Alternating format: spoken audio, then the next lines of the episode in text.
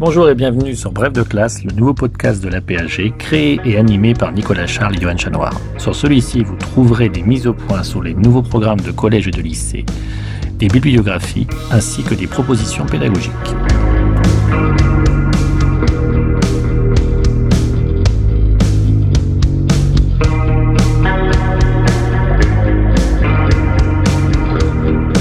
Bref de classe, une émission en deux parties. Tout d'abord, une présentation par un spécialiste des grands enjeux du thème au programme, puis ensuite un personnage et un document représentatif de la période. Document que l'on peut télécharger sur aphg.fr et le réutiliser en classe.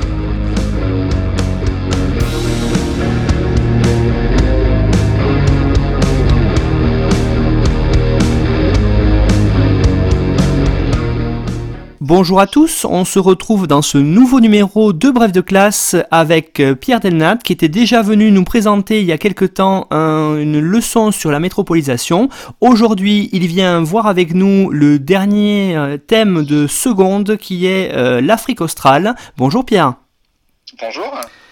Donc, on va peut-être pas vous représenter, ou rapidement en tout cas, on va vous dire que vous êtes enseignant donc en lycée et en classe préparatoire en grande école en région parisienne, et que vous avez dirigé le manuel de terminale pour de géographie pour le livre scolaire. Oui, tout à fait. Alors, dites-nous tout un petit peu pour euh, cette, euh, ce dernier thème euh, de l'année en, seconde, hein, que les collègues cette année, peut-être avec le contexte, auront du mal à finir en tout cas, mais s'ils veulent avoir des ressources, ils doivent écouter notre podcast, on dira. Et qu'est-ce que, pour commencer, moi j'aurais aimé poser une question quand je regarde les programmes, à me dire qu'est-ce que c'est cette Afrique australe? Alors effectivement, c'est une grande question. L'Afrique australe, on pense tout de suite à l'Afrique du Sud, euh, et pourtant c'est bien plus large que ça. Alors euh, en fait, euh, la délimitation géographique, elle se pose comme dans toute question de géographie régionale. si on revient, si on regarde un petit peu ce qui a été fait en, géographie jusqu'à présent, Pierre Gourou hein, disait en 1971 qu'il y avait l'Afrique australe et l'Afrique noire du Sud-Est. Euh, donc, euh, il différenciait finalement l'Afrique du Sud et euh, une Afrique du Sud, enfin du Sud-Est, Malawi, Zambie, Rhodésie, qui est en fait l'actuel Zimbabwe et le Mozambique. Bon, alors ça c'est une, première distinction. Jean-Pierre Raison, dans la géographie universelle, euh, lui va évoquer une Afrique australe de 10 pays. Et, euh, c'est vrai qu'il va l'appeler euh, l'Afrique des mines, donc on va y revenir, hein, cette, cette Afrique qui est celle des ressources minières. Et c'est vrai que c'est une distinction qu'on peut peut retenir, hein, cette Afrique australe à 10 pays, c'est-à-dire euh, si on fait la liste, hein, ce serait l'Afrique du Sud, le Botswana, la Namibie, l'Angola, la Zambie, le Zimbabwe, le Mozambique, le Lesotho, le Swaziland et le Malawi. Alors, euh, euh c'est vrai que c'est un ensemble qui est quand même assez, assez hétéroclite et euh, Philippe Gervais-Lamboni, qui est spécialiste aussi de la région, lui euh, a, a, parlé d'une Afrique australe qui était anglophone, qui exclut l'Afrique australe lusophone avec l'Angola et le Mozambique. Bon, c'est une cette question des langues, elle va, elle va revenir aussi. Hein, ça, ça pose en tout cas une question, c'est la question de la colonisation. Alors, euh, ce qui est sûr, c'est que l'Afrique australe, c'est une Afrique euh, qui a été colonisée, c'est certain, et depuis longtemps, puisque depuis le début du XVIe siècle, elle est, elle est colonisée, hein, euh, en partie, bien sûr, par des, par des comptoirs, avec les comptoirs portugais de Bartolomé Dias et de Vasco de Gama. Euh, puis ensuite, on a eu des, vagues de colonisation néerlandaises, britanniques et allemandes.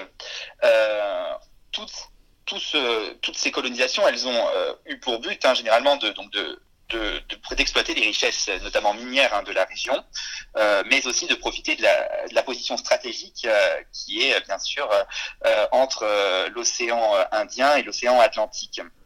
En tout cas, ce qu'on peut, ce qu'on peut se dire, c'est que l'Afrique australe, donc de ces dix, ces dix États, ils sont eh bien inscrits hein, dans, dans, dans la mondialisation, dans les premiers flux mondialisés, si on revient à la géohistoire hein, de la mondialisation de Christian Gratalou. Euh, et c'est vrai qu'aujourd'hui, ça semble très difficile de tenir euh, l'idée d'une Afrique australe qui serait euh, anglophone et puis une autre qui serait lusophone, mais c'est un ensemble. Euh, si on regarde hein, toutes les, relations qu'il y a en ce moment, et par exemple entre le Mozambique et l'Afrique du Sud, il y a des relations qui sont de plus en plus intenses. Et par conséquent, on peut se dire que, que voilà que c'est aujourd'hui dix États, toute la partie sud en fait du continent africain. Oui, donc si on vous suit très bien, hein, ce dernier chapitre d'histoire, c'est vraiment de l'histoire régionale et non pas de l'histoire d'un pays, ou en tout cas d'un pays avec euh, les relations qu'il a à côté. On est euh, l'idée, pour euh, dire aux collègues, on ne doit pas faire la géographie de l'Afrique du Sud uniquement.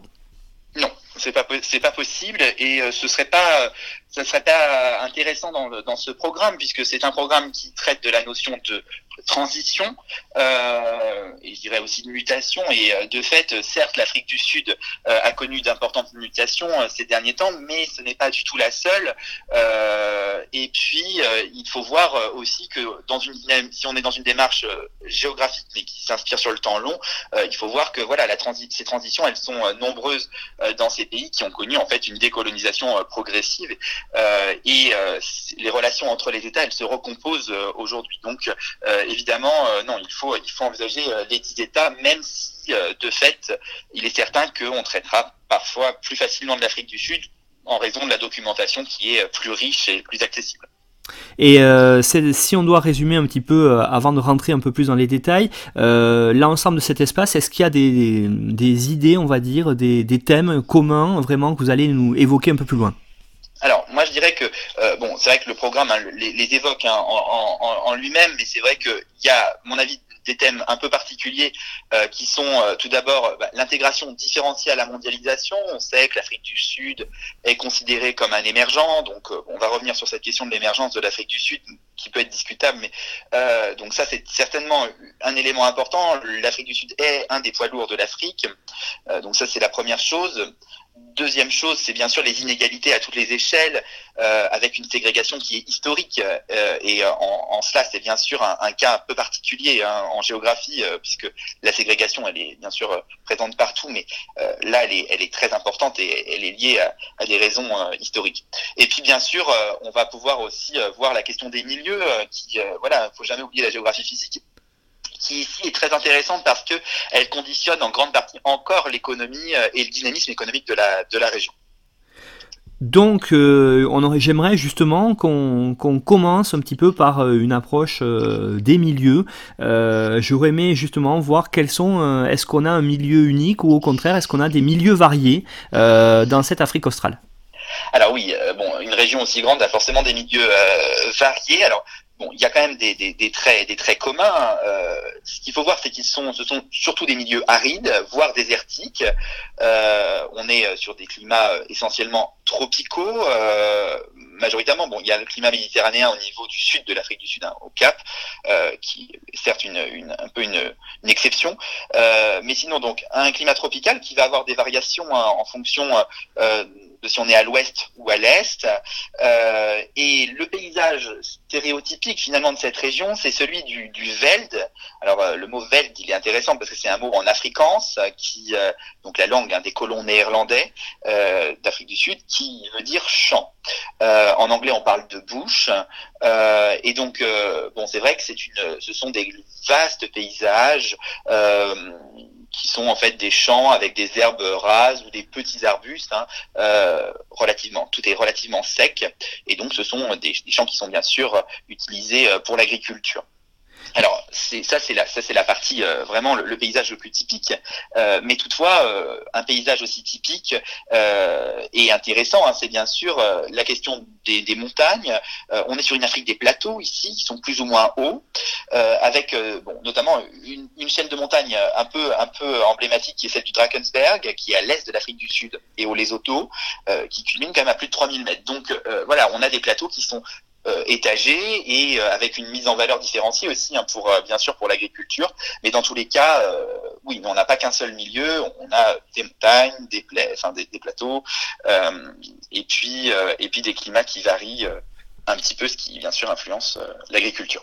Alors on reviendra peut-être tout à l'heure hein, sur cette question des langues parce que vous l'avez évoqué en introduction, vous avez parlé entre les lusophones et les anglophones, il ne faut pas oublier non plus qu'une partie, même si elle est aujourd'hui minime, mais elle a longtemps dominé par l'afrikaans encore, et euh, c'est vrai qu'on sera l'occasion de faire un petit peu de géohistoire ou de géographie culturelle, notamment au niveau peut-être de, euh, ben, si on étudie quand on sera à l'échelle de la ville, voir comment une ville peut peut-être organisée dans, en Afrique du Sud, mais je penser aussi, pourquoi pas, aller trouver un exemple au Zimbabwe, l'ex-Rhodésie, hein, où l'apartheid, on en reparlera aussi, sûrement était aussi importante. Alors j'aurais aimé qu'on continue sur ce côté-là, Pierre, et que vous nous disiez un petit peu, justement, vous avez dit c'est l'Afrique des mines. Alors parlez un petit peu des ressources. Alors, on a des ressources qui sont euh, extrêmement, euh, extrêmement importantes, hein, qui sont exploitées depuis l'époque coloniale. Euh, alors, si on regarde, hein, par exemple, on a, on a beaucoup d'or, 36% de la production mondiale d'or et donc vient d'Afrique australe. On a aussi des diamants, notamment en Afrique du Sud et au Botswana au Zimbabwe aussi un petit peu, du pétrole en Angola, et puis aussi on en a trouvé récemment sous forme offshore au Mozambique. Donc, euh, donc voilà, des, des, des, ressources qui sont qui sont nombreuses avec euh, et qui voilà sont euh, aussi extrêmement disputées. alors si on revient sur sur ces conflits, par exemple, euh, on peut noter que la guerre des Boers, qui est euh, cette, grande, cette guerre euh, fameuse entre les Britanniques et les Afrikaners, donc les colons britanniques et les colons néerlandais, et eh bien cette guerre des Boers, donc qui a eu lieu au, début du XXe siècle, peut être interprétée hein, comme un conflit lié à l'appropriation des ressources, euh, puisqu'en fait les Britanniques lors de cette guerre ont voulu s'emparer d'un territoire précis qui s'appelle le Witwatersrand, qui est en fait la région de Johannesburg, et Johannesburg a été créée, une ville qui a été créée en, 1900, en 1886 pardon, euh, sur une mine d'or. Et donc en fait, c'est une région qui est riche, très riche en or et aussi en diamants. Euh, et donc euh, voilà, c'était un des conflits un peu emblématiques de, de, de ces de cette euh, voilà de cette cet accaparement des ressources. Euh, aujourd'hui, euh, les conflits ils sont plus interétatiques, mais ils sont en revanche entre les grandes sociétés minières internationales hein, qui cherchent à s'accaparer les ressources. Et notamment, on peut noter l'arrivée des, des Chinois depuis le début des années 2000 qui investissent massivement en Afrique du Sud, mais aussi beaucoup au Zimbabwe récemment. Donc euh, voilà pour euh, ces ressources.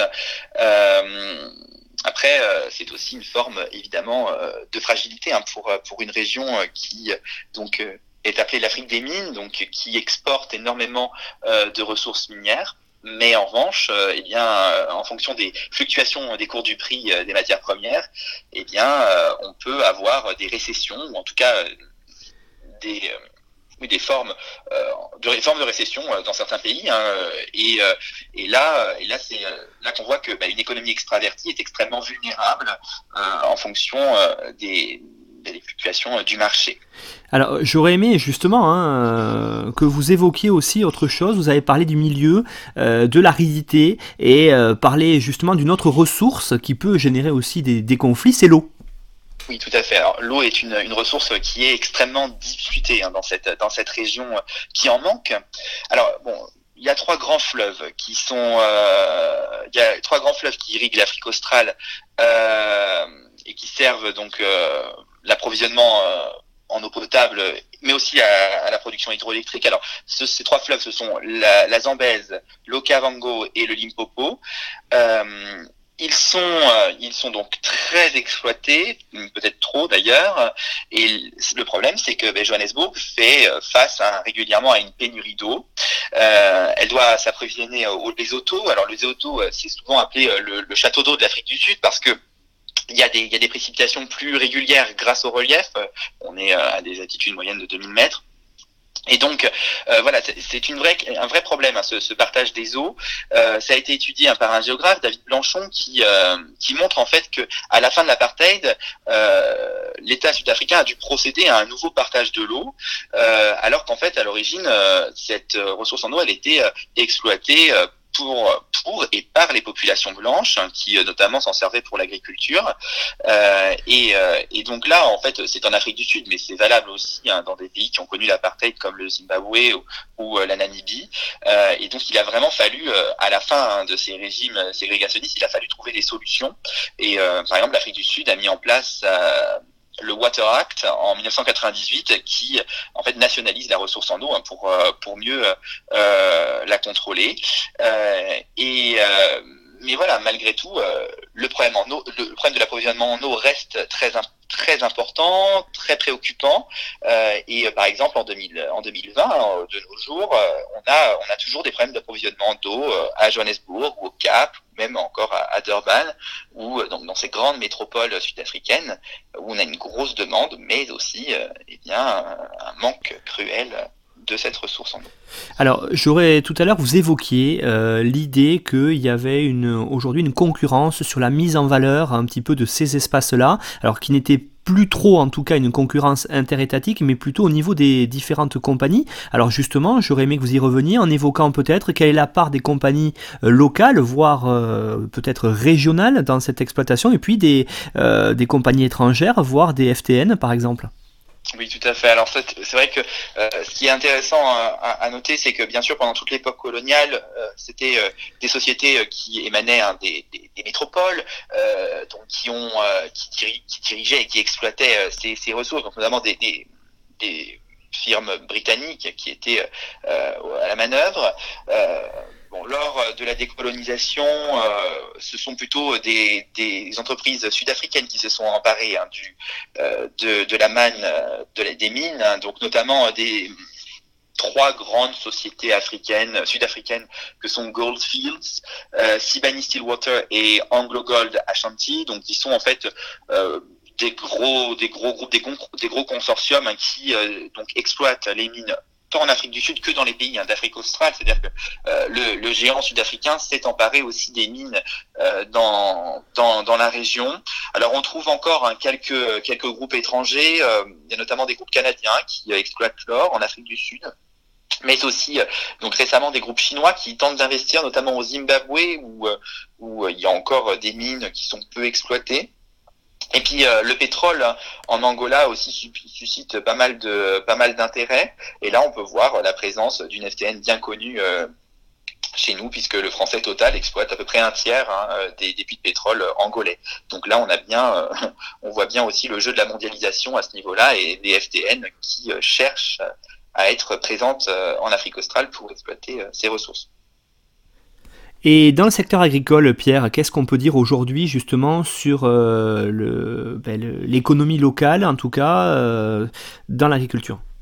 Alors, euh, le secteur agricole, c'est vrai que est, il est intéressant parce que je dirais qu'il est en, quelque sorte un peu dual. C'est-à-dire qu'on va avoir à la fois une, une, Afrique australe qui est marquée par des grandes propriétés foncières, en fait, qui sont héritées hein, de la colonisation, ils sont euh, donc euh, euh, gérés, qui étaient gérés hein, par des colons. Alors aujourd'hui, elles ne sont bien sûr plus gérées par des colons, quoique par des blancs encore dans, certains, dans, certaines régions. alors par exemple, en Afrique du Sud, on avait le sud du pays a été largement exploité, hein, il est toujours exploité pour les grandes cultures. on peut même penser à la viticulture qui, qui, est présente en Afrique du Sud et en fait qui est née des, des Huguenots qui sont donc venus de France au XVIIe siècle cette agriculture, elle profite du climat méditerranéen, donc un climat un peu moins sec.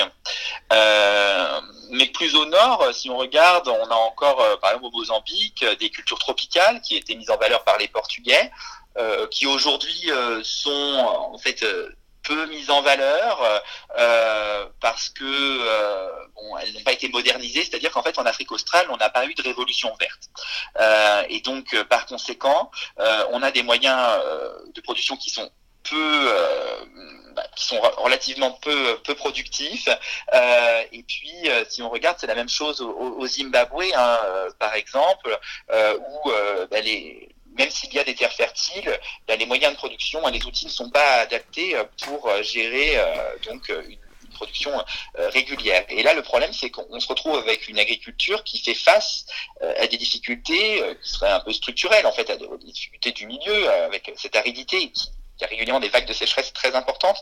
Euh, et donc, euh, eh bien là, le, souci, c'est que dans certaines régions, on se retrouve avec une production qui est très faible certaines années à cause de cette sécheresse. Et là, se pose hein, parfois même la question de la, sécurité alimentaire, hein, parce que euh, eh certaines régions euh, font face à une pénurie, euh, une pénurie alimentaire, alors qui est quand même régulièrement contrebalancée par le géant sud-africain qui produit quand même énormément de denrées alimentaires et qui peut souvent se permettre d'exporter euh, vers ses voisins pour leur, leur, venir en aide. Mais enfin, toutefois, euh, voilà, une agriculture qui en fait est entre la grande production, donc l'agriculture euh, vraiment euh, très productive et puis intensive, et puis de l'autre une agriculture qui est encore une agriculture de subsistance, notamment dans les pays voilà, les, les, moins développés, que sont le Mozambique, le Swaziland, même le Malawi. Alors oui, effectivement, hein, votre réflexion me fait tout de suite penser à, l'idée. Alors je pense au Zimbabwe notamment, mais aussi euh, à certaines régions de l'Afrique du Sud où, euh, dans le domaine agricole, on avait souvent une domination des, grands farmers euh, blancs qui exploitaient des, grands domaines. Alors on, le voit aussi à travers alors un petit peu de culture rugbystique, on va dire, où effectivement il y avait l'idée que l'essentiel de l'équipe d'Afrique du Sud, mais aussi du Zimbabwe, était composé de blancs et que la plupart d'entre eux étaient plutôt des ruraux qui euh, euh, jouer au rugby, on va dire, et, amener là une certaine tradition. Et ça, ça se retrouvait. Alors j'avais une question justement à vous poser sur ça. Est-ce que aujourd'hui, quand vous parlez des grands groupes sud-africains, on a euh, toujours cette idée que les grands groupes sud-africains sont plutôt sous domination, on va dire, d'une certaine élite blanche, ou est-ce que ça évolue? Je sais qu'on y reviendra après hein, sur l'apartheid, mais déjà est-ce qu'on a ça? Parce que longtemps, par exemple, le, la recherche de l'or ou des diamants était plutôt accaparé, on va dire, en tout cas dans la direction par les Blancs.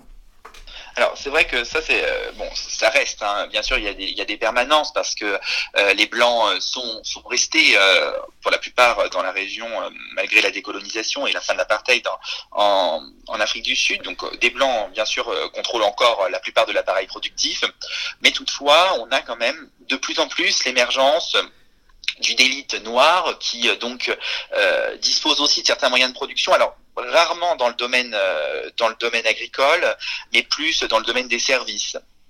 Et là, en fait, on a quand même des grands groupes qui se forment et qui sont gérés euh, par une élite noire. Dans le domaine agricole, euh, non, quand même, c'est plutôt euh, une élite blanche qui reste à la manœuvre. Et si on prend l'exemple du Zimbabwe, ce qui est intéressant, c'est que euh, depuis les années 2000, on a une, euh, on a une redistribution des terres. Hein. Les, donc les terres mmh. sont redistribuées des blancs vers les, vers les noirs. et en fait, ce qui est, ce qui est, ce qui est triste à voir, c'est que on, on, distribue les terres, certes, mais on ne distribue absolument pas les connaissances et la façon dont on pouvait les exploiter ces terres. Et donc, ces populations noires se retrouvent dans des situations où ben, ils n'arrivent pas à exploiter, n'arrivent pas à exploiter, les agriculteurs noirs n'arrivent pas à exploiter comme le faisaient les blancs parce qu'ils n'ont pas les outils à disposition, n'ont pas forcément les connaissances en termes d'irrigation, etc. Euh, et donc, euh, en fin de compte, c'est un peu, c'est assez dramatique au Zimbabwe euh, la situation actuelle en termes agricoles. Donc voilà, une, domination quand même blanche qui, reste, qui reste importante. Et a fortiori en, en Afrique du Sud, bien sûr, puisque l'Afrique du Sud est quand même plus blanche que les autres, que les autres pays de l'Afrique australe. Alors, euh, j'aimerais maintenant qu'on rentre dans un thème important hein, de, de, ce, ce chapitre-là, c'est la mondialisation et donc bien sûr l'intégration de cette partie australe de l'Afrique à la mondialisation. Alors, qu'est-ce qu'il en est, Pierre Denot alors, euh, c'est alors c'est une, une, une, intégration à la mondialisation qui est euh, je dirais, différencié, qui est, qui est inégal en fait. Euh, alors, je l'ai dit, hein, en fait, on peut revenir sur les origines de l'intégration à la mondialisation de l'Afrique australe et on peut se dire que c'est euh, dès la première mondialisation, euh, on a, on a déjà des flux qui, qui irriguent l'Afrique australe. alors, ce qu'on peut voir, c'est que on a une, on a quand même une région qui est de plus en plus euh, présente dans les flux mondiaux, avec un peu euh, la figure emblématique de Johannesburg, qui est euh, la métropole mondiale, la seule qui peut être considérée comme telle en Afrique. donc, donc là, c'est certain.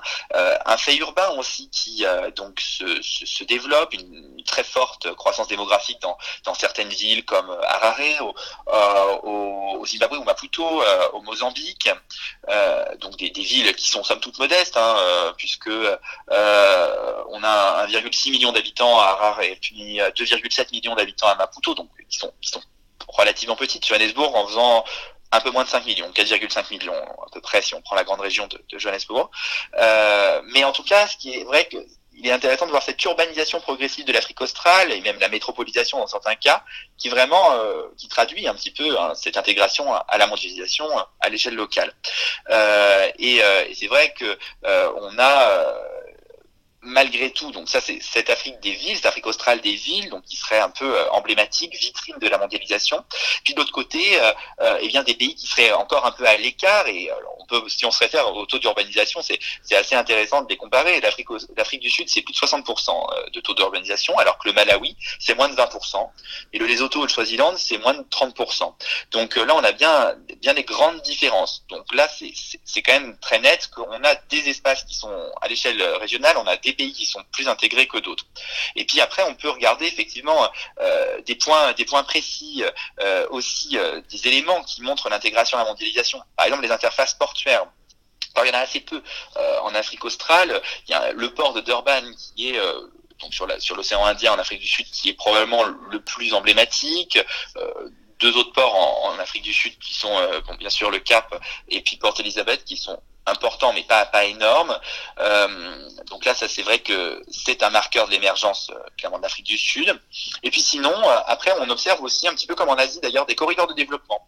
Par exemple, un corridor de développement entre Johannesburg et Maputo, où là, en fait, l'idée c'est de permettre un accès à la mer pour Johannesburg qui soit plus facile et plus proche. Maputo est beaucoup plus proche que Durban, et donc là, Maputo, donc au Mozambique, a une carte à jouer hein, et le développement portuaire, il est probablement très important pour permettre aussi une intégration, euh, euh, une meilleure intégration euh, du Mozambique à la mondialisation, sachant que bah, le Mozambique est quand même encore très à part. Hein. c'est un des pays les plus pauvres au monde. C'est le, si on prend le classement par IDH, c'est le troisième pays le moins développé au monde. Donc, donc voilà, là aussi des, espaces qui vont être plus intégrés que d'autres. En tout cas, ce qui est sûr, c'est qu'on a quand même euh, aussi euh, une vraie différence entre espaces euh, urbains et espaces ruraux et que l'espace, les espaces urbains sont de plus en plus intégrés à la mondialisation.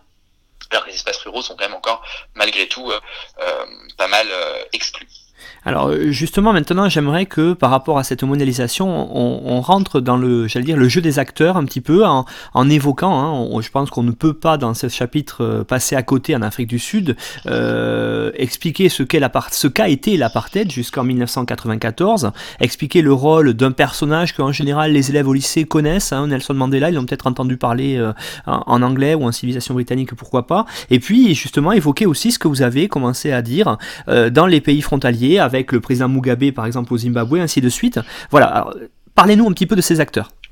Alors bon, l'Afrique du Sud, évidemment, c'est un cas, un cas un peu spécial, hein, puisque il y a eu ce régime d'apartheid entre 1948 et 1994. Euh, L'Afrique du Sud était donc dirigée hein, par jusqu'en 1994 par euh, eh bien des chefs euh, afrikaners, donc euh, descendants des colons néerlandais, euh, qui donc ont mis en place hein, cette politique ségrégationniste avec d'un côté des, des noirs et de l'autre côté les blancs, sachant que donc les noirs étaient devaient se cantonner dans dans les espaces ruraux, dans ce qu'on appelait les Bantoustans, donc qui étaient en fait des, des régions pour les Noirs, hein, euh, que les Britanniques ont appelé parfois homeland, donc vraiment la, la, juste les, les, les espaces dédiés euh, en guillemets aux, natifs, euh, aux populations euh, autochtones, et puis de l'autre des espaces donc pour les blancs et notamment les centres-villes qui étaient réservés, qui étaient réservés aux blancs. Alors le fait est qu'il y a bien sûr eu ce changement et cette transition majeure qui a été l'arrivée au pouvoir de Nelson Mandela. Nelson Mandela donc a, cherché à, bien sûr à changer à changer tout ça. alors Nelson Mandela était quand même face à différents problèmes. Il fallait bien sûr donc réparer les inégalités, mais aussi développer le pays, en plus profiter un petit peu de cet élan d'espoir qu'il y a eu avec son arrivée au pouvoir. alors cette question de l'espoir, elle est, elle est majeure en Afrique du Sud et malheureusement, on, y reviendra après, je pense. Il y a une partie des espoirs qui ont été déçus, mais enfin en tout cas, Nelson Mandela a quand même privilégié une politique plutôt libérale et puis ses successeurs également, hein, donc une, politique plutôt d'intégration à la mondialisation euh, et de, renforcement de la place de l'Afrique du Sud dans la mondialisation, mais aussi une politique euh, de correction des inégalités avec donc des, mesures qui ont été prises à la fois pour reloger les populations noires, donc leur, leur permettre d'avoir d'accéder à, à un logement euh, plus convenable, euh, et puis aussi euh, des politiques qui ont été mises en place à l'intérieur du pays, notamment pour favoriser l'emploi des populations noires, ce qui n'était bien sûr pas le cas avant. Hein. Les populations blanches étaient privilégiées pour tout emploi. Aujourd'hui, ce n'est pas le cas. On a une, une politique qui donc est favorable aux Noirs. Et s'il y a deux personnes qui candidatent pour un même poste, un Noir, un Blanc, c'est le Noir qui sera privilégié. La, la loi y oblige. Alors euh, après, euh, ça, ça, pose aussi euh, des ça, enfin, ce qui est intéressant, c'est de voir que bah, du coup pas mal de populations, notamment africaneurs, est, déclassée aujourd'hui. En fait, connaît certains connaissent eh bien une, une, sorte de, de crise hein, et n'ont plus forcément accès à l'emploi, ce qui rebat un petit peu les cartes. Malgré tout, on reste en Afrique du Sud avec une politique qui certes n'est plus favorable aux blancs, mais qui malgré tout n'est pas défavorable aux blancs puisque politique libérale favorise le capital et le capital, il est détenu par les blancs par conséquent, euh, ils sont quand même privilégiés. Alors, est-ce que, Pierre, on peut dire aujourd'hui ce qu'avait voulu Desmond Tutu euh, dans, ces années 90, que l'Afrique du Sud est devenue une nation arc-en-ciel? Alors, vous parlez d'espoir, euh, je pense que c'est vrai que c'est un terme important. On le voit, hein, le film, il y a des choses à dire. Dans le film Invictus, par exemple, hein, qui traite de la Coupe du Monde 95, remportée par une équipe sud-africaine où il n'y avait qu'un seul joueur noir, et ce qui n'est plus le cas aujourd'hui, puisque les champions du monde sud-africains aujourd'hui, le capitaine, par exemple, est, est noir donc il y a eu une évolution. Est-ce que c'est véritablement une nation arc-en-ciel? Alors non, c'est une nation arc-en-ciel. Euh, en fait, euh, moi je dirais que non quand même globalement, parce que la réalité fait que euh, les populations ne sont pas mélangées comme elles devraient l'être, qu'il y a encore beaucoup d'entre-soi, et, et là on, peut le voir dans les villes, notamment avec Johannesburg, qui est par exemple le centre-ville de Johannesburg, ce centre-ville ancien, ce centre-ville ancien, non, mais en tout cas moderne des années 70 dans de CBD qui était réservé aux blancs pendant l'apartheid a été euh, euh, depuis les années 90 euh, réellement africanisé si on reprend les termes de Philippe Gervais Lamboni et donc on a aujourd'hui un centre qui est donc plutôt fréquenté par des noirs et les blancs le fuient. Les blancs n'y habitent plus. On, fuit vers les banlieues nord. Et en fait on recrée un nouveau centre d'affaires le centre d'affaires de Sandton qui est au, nord de la ville de Johannesburg. Donc là encore plutôt pour rester en il y a bien sûr des noirs qui fréquentent cette euh, cet espace. Mais malgré tout, euh, voilà, c'est plutôt euh, c'est plutôt les blancs qui fréquentent. Et donc là, on a vraiment une espèce de quand même, malgré tout, la ségrégation reste là et on ne se mélange pas. Soweto restait noir, les banlieues nord de Johannesburg qui étaient blanches auparavant, pendant l'apartheid, sont restées blanches. Donc on a quand même en fait des espoirs déçus euh, avec une population noire qui reste quand même marquée par la pauvreté. Un 40% de la population sud-africaine vit en dessous du seuil de pauvreté. Et cette population, elle est quasiment, cette population concernée, elle est quasiment exclusivement noire. Oui, il y a toujours une ségrégation socio-spatiale qui est très visible dans ce pays.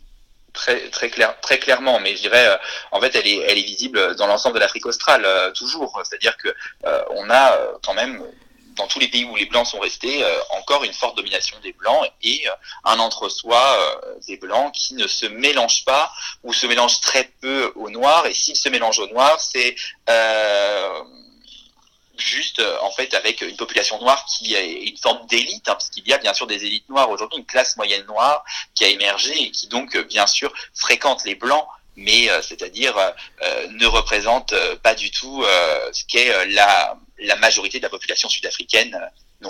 Alors, vous avez évoqué tout à l'heure, euh, rapidement, quand on parlait d'agriculture, euh, l'exemple du Zimbabwe. Est-ce que vous pourriez revenir, parce que c'est un exemple assez particulier hein, d'une ancienne colonie dominée véritablement par les Blancs, hein, rien que le nom de l'époque, Rhodésie, rappelait celui de Cecil Rhodes, donc, qui était celui qui avait donné le nom au pays, et puis qui, là j'allais dire, par décision étatique, a décidé tout d'un coup de priver les, les Blancs d'une partie de leur terre pour les donner aux Noirs. Alors, comment ça s'est passé? Qu'est-ce qui s'est passé? Est-ce que ce système a fonctionné? Alors, c'est vrai que le président Mugabe a, décidé.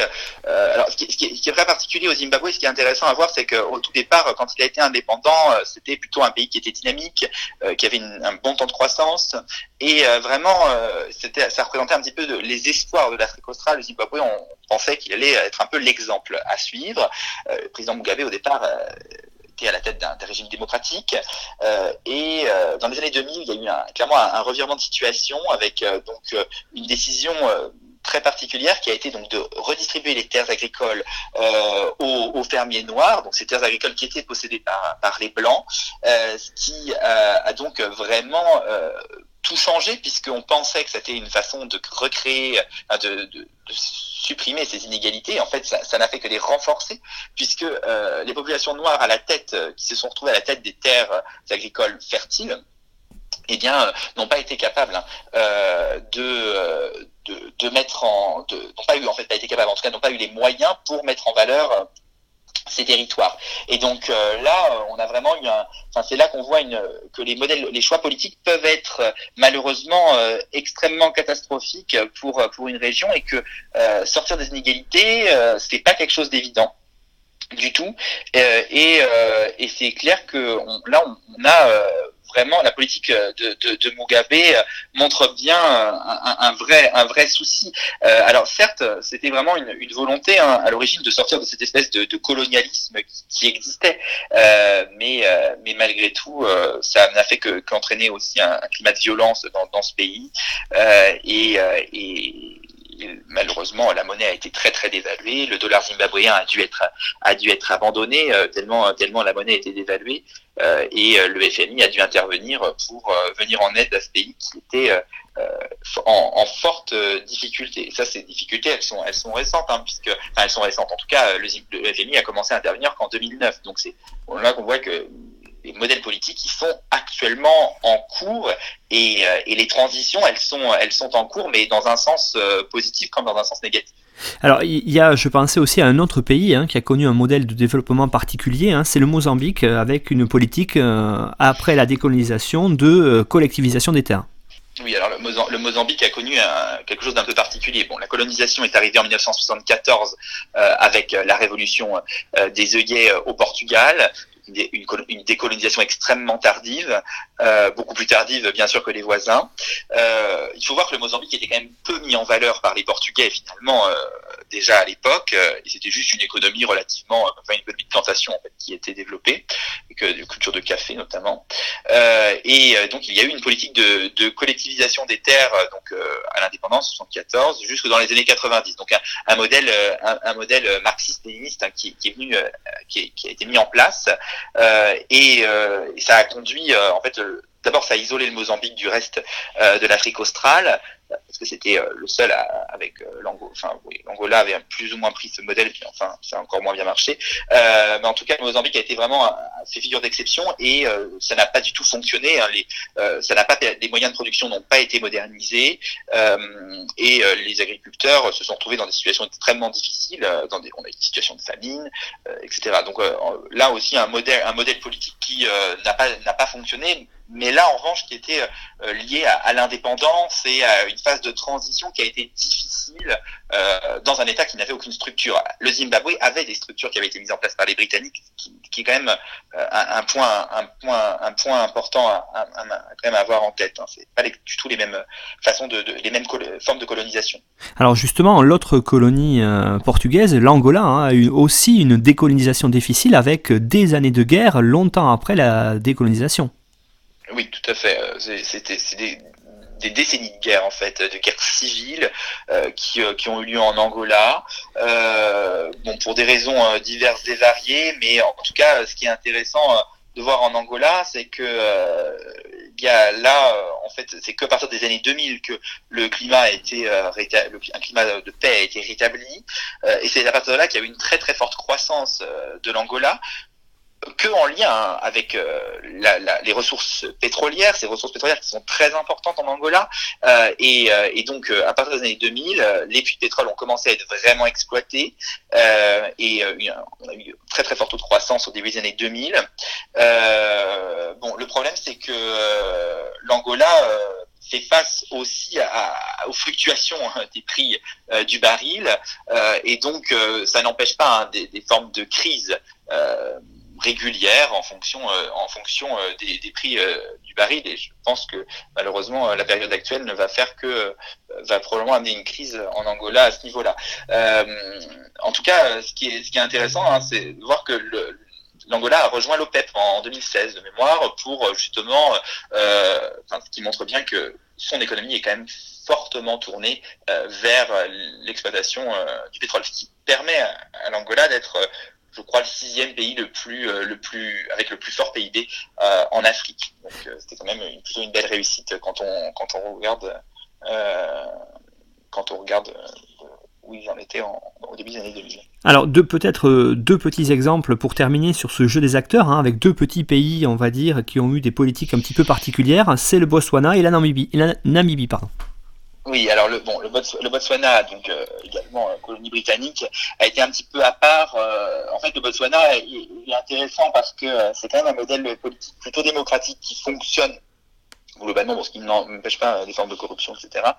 Euh, mais en tout cas, ce qui est intéressant, c'est que le Botswana bon, a investi hein, fortement sur euh, ses ressources minières, et notamment ses ressources en diamants, qui sont, qui sont très importantes, qui sont exploitées que depuis la fin des années 60. Donc c'est plutôt des ressources qui sont encore présentes et en grand nombre. Et on a une politique volontariste de l'État hein, qui euh, permet l'aide au développement. Euh, donc l'État en fait investit hein, pour aider les entreprises euh, et donc c'est vrai que ça, ça, permet au secteur minier notamment hein, d'être euh, relativement dynamique au Botswana.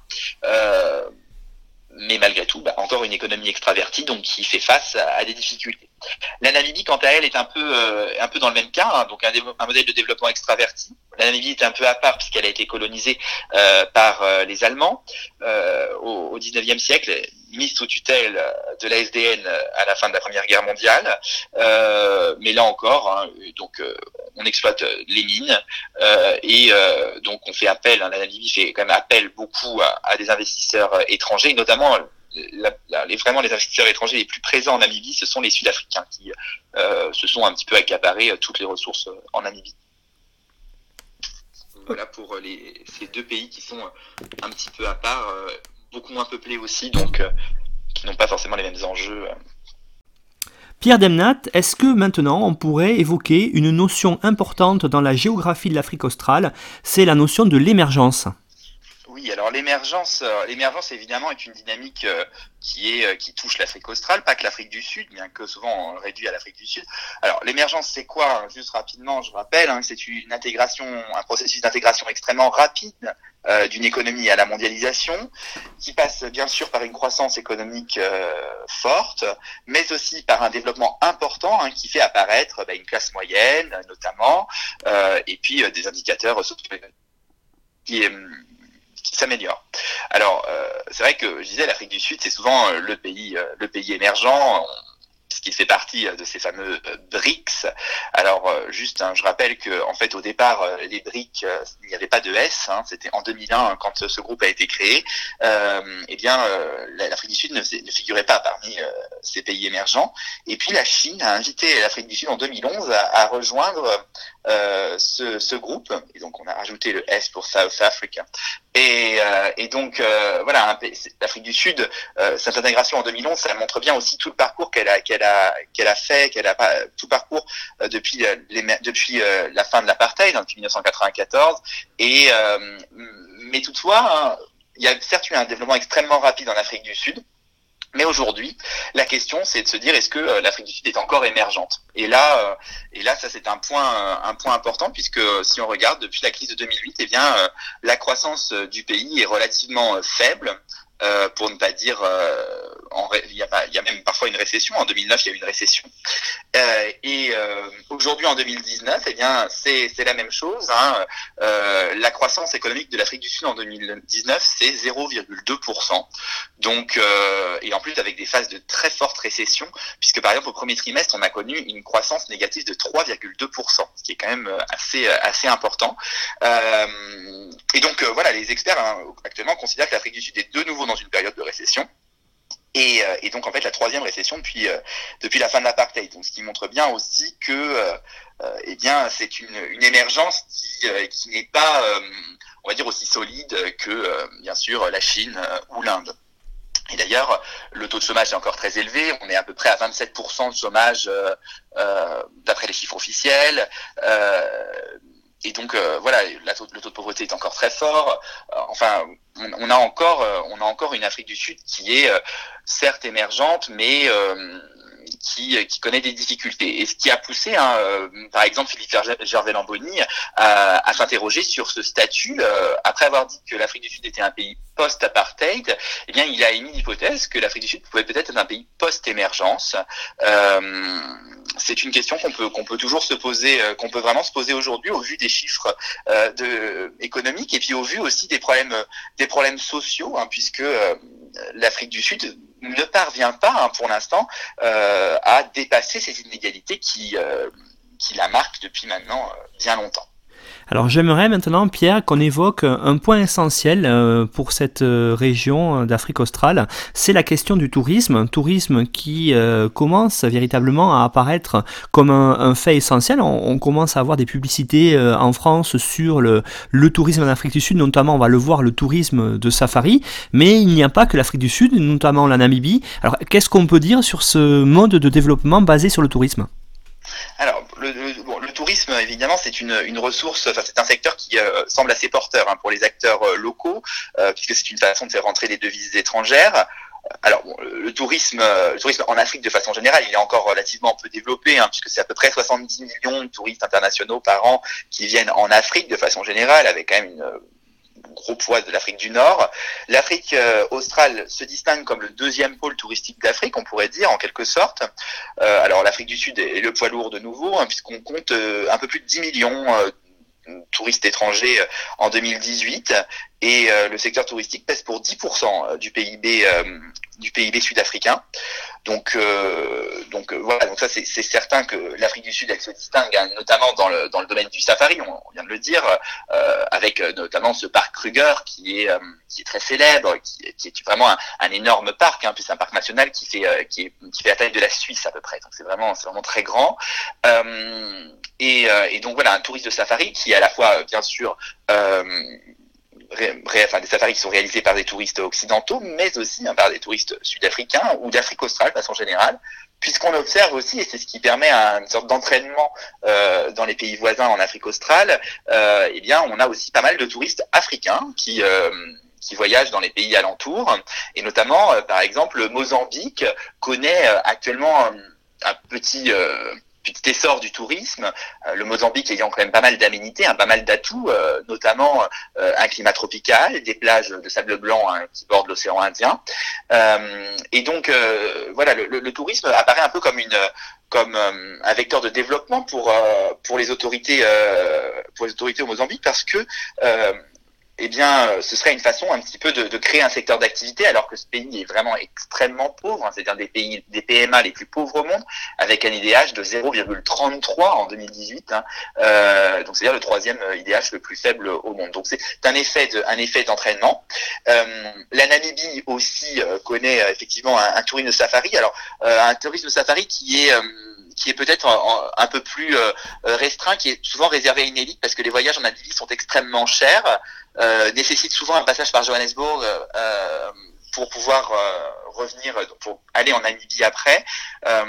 Et, donc voilà, un tourisme de safari qui est peut-être plus élitiste avec malheureusement encore en Namibie des parties de chasse aussi qui sont euh, malheureusement tolérées dans ce, dans ce pays qui a très faible revenu et qui est à peu près à tout pour pouvoir euh, récupérer euh, des, des, ressources. Alors oui, c'est, ça c'est quelque chose de très important, hein, ce, ce, côté euh, pour développer un pays du tourisme. Alors vous avez donné comme chiffre 60, plus de 70 millions d'étrangers qui viennent en Afrique. alors si on peut comparer par exemple à la France, la France c'est 83 millions, là on est quand même à moins, et l'Afrique du Sud ce n'est que 10 millions entre guillemets, donc on est encore dans une phase de développement. Oui, absolument, une phase de développement. Alors, en Afrique du Sud, je dirais un développement qui est euh, euh qui, qui, qui, se fait en, en plusieurs temps, parce qu'on a bien sûr une, une, population qui nous vient donc des grands pôles euh, émetteurs de touristes, donc soit l'Amérique du Nord, l'Europe, un peu moins l'Asie, enfin quoique de plus en plus. Euh, et puis aussi un, un tourisme des pays voisins, qui viennent en Afrique du Sud, notamment, on peut le voir au moment de Noël, un pic avec des, des, des, des, voisins qui viennent faire leurs courses en Afrique du Sud, profiter de tous les tous les mots qui sont si si importants aux yeux des Sud-Africains. et, et donc donc voilà. Et puis c'est vrai qu'en Afrique du Sud, on a aussi quand même une image qui est en train de se créer. On parlait de la publicité tout à l'heure. C'est vrai que l'Afrique du Sud mise sur cette image d'un pays avec des ressources, des, enfin, des aménités incroyables. Donc bien sûr, c'est Safari, mais aussi on peut pas oublier la côte, hein, notamment la ville du Cap, qui a été, qui est quand même célèbre avec ses très belles plages, ses, spots de surf, ses pingouins aussi, qui sont là toute l'année. Donc voilà, il y a plusieurs plusieurs éléments qui font que l'Afrique du Sud peut se développer. Enfin, en tout cas, quelques régions d'Afrique du Sud peuvent se développer, mais malgré tout, ça, reste un, développement encore timide mais qui est lié aussi, hein, ce développement timide, il est lié à, plusieurs choses. Euh, et la première, c'est l'insécurité. Les touristes continuent d'avoir peur euh, de l'Afrique du Sud, puisque c'est réputé comme un pays extrêmement, euh, extrêmement violent et dangereux. Alors, vous évoquiez à l'instant en disant que quelques régions de l'Afrique du Sud avaient des potentiels, et c'est vrai. Alors, j'aimerais maintenant qu'on évoque les inégalités qu'il y a à différentes échelles dans cette Afrique australe. Oui. Alors, les inégalités, façon générale, on va revenir encore sur l'Afrique du Sud pour dire que c'est quand même le poids lourd de la région. Donc c'est un peu l'inégalité principale en Afrique australe, c'est quand même euh, bah, ce poids écrasant de l'Afrique euh, du Sud. Euh, donc voilà, un pays qui représenterait à peu près 60% du PIB de l'Afrique australe. Euh, qui euh, d'ailleurs cette euh, ce poids écrasant il s'observe aussi par les flux migratoires puisque on a énormément de migrants hein, qui viennent en Afrique du Sud ils viennent chercher du travail notamment en provenance du, du, Zimbabwe du Botswana ou encore du Mozambique donc beaucoup de migrants ces migrants ils sont en fait, c'est une, migration ancienne, hein, ces flux migratoires, ils sont anciens, puisque euh, dès le 19e siècle, on avait des migrants qui, étaient appelés hein, pour euh, notamment exploiter euh, les mines. donc, c'est, certain que aujourd'hui, hein, le processus continue d'arriver, avec d'ailleurs, malheureusement, la xénophobie aussi qui est liée à ça. L'Afrique du Sud étant connaissant des crises régulières, euh, souvent les migrants sont un petit peu pointés du doigt par, par les Sud-Africains en disant qu'ils viennent prendre le travail et déjà qu'il n'y en a pas beaucoup. Euh, c'est malheureusement euh, la dure réalité des choses. En tout cas, l'Afrique du Sud, aujourd'hui, elle polarise la plupart des IDE hein, dans, dans, la région. Euh, donc, donc c'est certain que ça, c'est un, c'est aussi euh, pareil. C'est tout est au profit de l'Afrique du Sud et pas au profit des autres. Euh, malgré tout, hein, ce qu'il faut noter, c'est quand même que euh, l'Afrique du Sud, elle est aussi marquée par des inégalités extrêmement fortes. Donc, comme je disais, avec euh, donc ces, écarts entre les régions, alors pour le tourisme, mais pas que. Euh, et donc, on a un indice de Gini hein, qui est très élevé, euh, de 0,62. Euh, donc, c'est le plus important euh, du monde, avec un taux de pauvreté donc de 40%. Donc, c'est aussi très fort. et c'est bien sûr ces, inégalités, elles sont héritées de l'apartheid, hein, avec des régions qui ont été mises en valeur et d'autres d'autres non. Et, et, on peut le voir dans, dans les villes, par exemple, avec ces townships un petit peu emblématiques, hein, qui sont peuplés par les populations noires. même si à Soweto, hein, désormais, on, voit une classe moyenne noire qui émerge dans Soweto, mais malgré tout, et puis dans les campagnes, ces fameux Bantoustans, hein, qui étaient vraiment ces régions entières créées du temps de l'apartheid pour pour euh, donc euh, accueillir les populations noires. Et les populations noires devaient s'y cantonner. Euh, et donc ces Bantoustans, on les retrouvait en Afrique du Sud, notamment dans le nord, hein, la fameuse ancienne région du Transvaal, donc région néerlandaise, et puis dans l'est, l'actuel KwaZulu-Natal, donc dans la partie qui longe l'océan Indien. Donc voilà, ça c'est vraiment ce qui est intéressant de l'Afrique du Sud à la fois écrase euh, le reste des, des, pays de l'Afrique australe, mais euh, fait aussi face, bien sûr, euh, à, à, de, fortes, de fortes inégalités. Alors justement, hein, ces inégalités socio-spatiales que vous avez évoquées pour l'Afrique du Sud, on les retrouve dans les autres pays de l'Afrique australe. Oui, absolument. alors, j'en parlais, hein, il y a des pays qui sont extrêmement pauvres, comme le Malawi, le Mozambique et même le Zimbabwe, qui euh, malheureusement, euh, on en a parlé euh, déjà, présentait un certain nombre d'espoirs, mais en fait, ces espoirs ont été relativement réduits à néant à cause de la politique de Mugabe. donc on a en fait dans ces pays, hein, le Malawi, le, Mozambique et le Zimbabwe, des économies agricoles qui sont très très peu modernisées, euh, il n'y a pas eu de révolution verte en Afrique australe et donc euh, le problème c'est qu'on a une agriculture qui est peu mécanisée, peu modernisée, peu productive. Et le souci, c'est que euh, ça peut aboutir à des situations d'insécurité alimentaire avec euh, des périodes, notamment dans les périodes de sécheresse, où en fait euh, ces pays n'arrivent pas à fournir la nourriture à leur population. et donc, et donc là, là encore, bah, on voit les inégalités. On peut aussi voir ces inégalités dans les pays d'Afrique australe avec, avec notamment les, le, les épidémies et notamment le VIH hein, qui euh, qui est très très très présent euh, dans dans certaines euh, régions. Par exemple le Lesotho connaît un très fort taux de, de, de prévalence au VIH 23% de la population est, est concernée par le VIH le Botswana aussi connaît un, un très fort taux de, de prévalence l'Afrique du Sud aussi, hein, cela dit, euh, et avec le problème de, de l'accès aux, médicaments, aux rétroviraux, qui, qui, est très difficile dans certains pays. L'Afrique du Sud, pour ça, se, se, singularise un petit peu, puisque après avoir connu une très forte euh, diminution de son espérance de vie dans les années 2000 à cause de cette épidémie de, de, de VIH, euh, aujourd'hui, l'espérance de vie est, est, remontée, à peu près 62 ans euh, espérance de vie. Euh, parce que euh, depuis les années 2010, le gouvernement sud-africain a euh, donné, euh, enfin vraiment donné, a essayé de donner accès aux, aux rétroviraux, ce qui n'est pas forcément le cas dans les autres pays parce qu'ils n'en ont pas les moyens. Alors, j'aimerais maintenant, pour euh, terminer cet entretien, Pierre, que l'on revienne sur quelque chose qui m'avait marqué dans euh, le podcast Histoire en série que vous aviez enregistré avec Johan Chanoir sur euh, la série sud-africaine, justement Generations. C'est l'idée qu'on est en Afrique du Sud et dans l'Afrique australe de façon générale face à des métropoles qui sont de plus en plus fragmentées. Oui. Moi, je dirais déjà que finalement, l'Afrique australe, c'est euh, s'il y a une Afrique des métropoles, ben, c'est l'Afrique australe euh, entre guillemets, on serait l'Afrique du Sud, euh, parce que euh, voilà, la métropole mondiale qu'on peut retrouver en, en Afrique australe, c'est c'est Johannesburg et, et peut-être aussi le Cap. Alors pas une métropole mondiale, mais en tout cas, c'est une métropole aussi par bien d'autres aspects. ce sont des villes, hein, que ce soit le Cap ou Johannesburg, qui ont été quand même vraiment beaucoup traitées dans la littérature en géographie en, en France, hein, euh, notamment on a plusieurs chercheurs qui travaillent sur ces sur ces sur ces deux villes. Euh, et c'est vrai qu'on a euh, deux villes qui sont extrêmement fragmentées. Alors on a souvent un peu euh, cette image toujours des bidonvilles, etc. Alors en Afrique du Sud, c'est pas exactement, c'est pas c'est pas aussi simple que ça parce que on a euh, une fragmentation entre avec des quartiers résidentiels extrêmement riches avec des, des maisons qui sont euh, donc euh, un petit peu sous le modèle de la gated community, avec euh, qui sont encerclés par des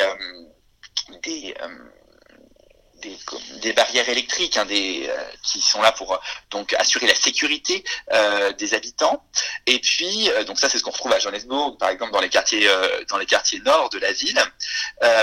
alors que voilà tous ces quartiers nord ils font face aussi à, à l'opposé à des ces townships, donc ces, ces, ces, ces, quartiers qui étaient réservés aux Noirs du temps de l'apartheid. Alors, euh, par exemple, Soweto, euh, faut pas voir ça comme un quartier que de bidonville. C'est un quartier avec ses, avec des maisons euh, qui sont des petites maisons, mais des maisons en dur toutefois, euh, qui sont désormais la propriété hein, des populations noires la plupart du temps avec de plus en plus des ajouts de bidonvilles autour, en fait, qui sont ces bidonvilles, qui sont euh, ces euh, nouveaux logements créés notamment par les migrants qui viennent s'installer euh, dans les villes sud-africaines pour essayer d'y trouver euh, du travail. On a exactement la même chose à, au Cap, euh, on a exactement le même principe avec donc cette, immense euh, township bidonville d'ailleurs qui plus ressemble plus à un bidonville sur le plan de la forme par rapport à Soweto euh, sur le long de la plage hein, donc à l'est du Cap on a donc un immense bidonville alors que pas très loin à côté, on a des, des groupes, des lotissements avec des maisons euh, très belles, avec des piscines, etc. Et euh, tout ça, ça fait face aussi à un autre type de quartier qu'on retrouve dans les métropoles sud-africaines, c'est euh, Central Business District, où on a donc une, des bâtiments verticaux de verre et d'acier, euh, avec alors quand même des variations, parce que par exemple à Johannesburg, on en a deux, des quartiers comme ça réellement. On a l'ancien quartier, le, le CBD ancien, donc le centre si on veut, qui, qui a été pendant longtemps réservé aux blancs pendant l'apartheid et qui aujourd'hui euh, est euh, africanisé, hein, si on reprend les termes de Philippe Gervais-Lamboni, euh, donc euh, un, un, quartier qui est peuplé et euh, fréquenté par quasiment uniquement des populations noires, mais des blancs qui viennent travailler dans les tours euh, dans la journée, mais qui en fait ont peur, hein, parce que ce sont des quartiers relativement marqués par l'insécurité. Et puis à, Johannesburg, hein, euh, aussi un quartier au nord, Stanton, qui lui est très récent et qui est marqué aussi par un immense mall, donc euh, grands centres commerciaux avec la bourse de, Johannesburg qui est située à Stanton. Donc, donc voilà, avec toutes les populations aisées qui habite et qui vit autour de ce, de ce centre, de ce nouveau centre. Donc on a vraiment aussi des poches de richesse au-delà des banlieues résidentielles. On a aussi donc ces, ces, ces quartiers d'affaires qu'on retrouve aussi au Cap, hein, au centre du, Cap, on a un quartier d'affaires qui n'est pas pour autant, euh, qui lui aussi hein, est marqué par l'insécurité, euh, mais euh, mais quand même un lieu de richesse euh, très fort. Donc voilà, des, écarts, des écarts, mais d'un mais d'un autre côté aussi des, des villes euh, africaines quand on s'y promène, on peut se poser la question sont-elles vraiment africaines? Puisque euh, elles ressemblent beaucoup à des villes de pays riches en fait, hein, de pays développés euh, clairement où on peut, euh, où on se, déplace, on vit euh, relativement de façon standardisée comme on pourrait vivre en Amérique du Nord ou en Europe. Oui, Pierre, tout à fait. Pour ceux qui veulent d'ailleurs approfondir euh, un petit peu, comme je disais tout à l'heure, euh, cette question des métropoles sud-africaines, hein, je renvoie à votre émission euh, sur Histoire en série, où à travers la série Generations, vous faisiez une analyse très complète de la ville de Johannesburg. Et c'est vrai que ça peut là aussi apporter des exemples concrets hein, de cette, j'allais dire, mondialisation de, des, façons de vivre, hein, surtout, vous l'avez dit, de cette classe moyenne noire qui a tendance à, euh, j'allais dire entre guillemets, s'occidentaliser. Donc je rappelle que vous avez donné euh, une bibliographie euh, qui est disponible sur le site aphg.fr et que dans la deuxième partie de l'émission, vous allez proposer un dossier, j'allais dire, thématique pour les collègues qui va permettre d'aborder plus précisément certains points à analyser avec les élèves sur l'Afrique australe. Merci Pierre. Merci à vous.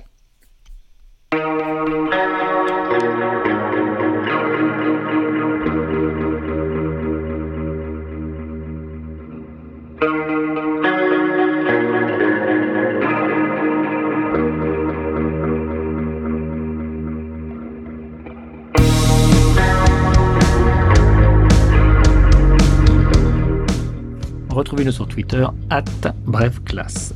Tout le contenu de l'émission, la bibliographie, les documents exploités par l'auteur sont disponibles sur le site officiel de la PAG www.apag.fr.